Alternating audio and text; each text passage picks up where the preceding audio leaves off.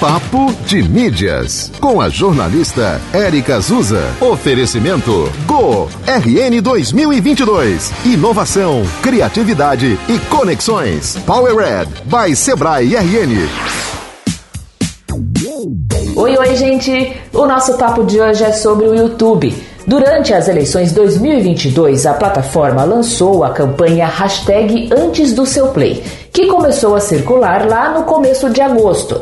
Agora, com o segundo turno, o YouTube reforça a mensagem para esclarecer os usuários sobre como funciona o combate à desinformação dentro da plataforma. Bora saber mais?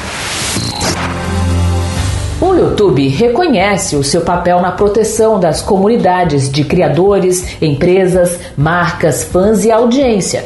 O desafio é equilibrar a liberdade de expressão com o combate à desinformação.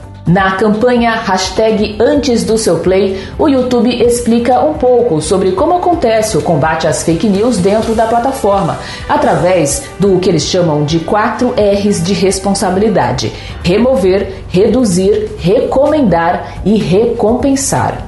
O YouTube remove vídeos que violam as diretrizes que protegem a comunidade contra conteúdos nocivos, reduz a propagação de conteúdos duvidosos recomenda conteúdos de fontes confiáveis e recompensa os criadores que produzem conteúdos de qualidade.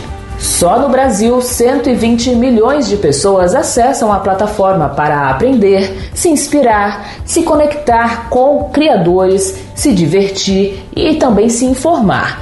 Em todo o mundo, são 500 horas de conteúdos postados por minuto e mais de 2 bilhões de usuários.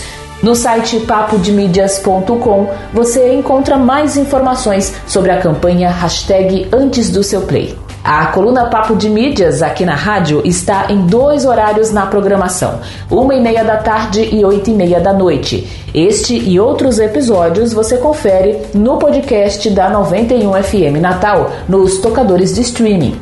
Te encontro no próximo episódio. Até lá. Você ouviu Papo de Mídias com a jornalista Érica Azusa. Oferecimento Go RN 2022. Inovação, criatividade e conexões. Power Red by Sebrae RN.